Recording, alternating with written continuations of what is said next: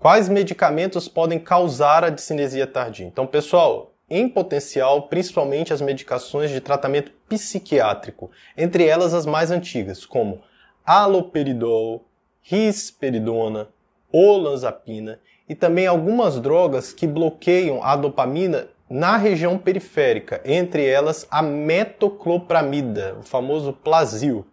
Existem ainda relatos com medicações associadas à vertigem, por exemplo, a flunarizina.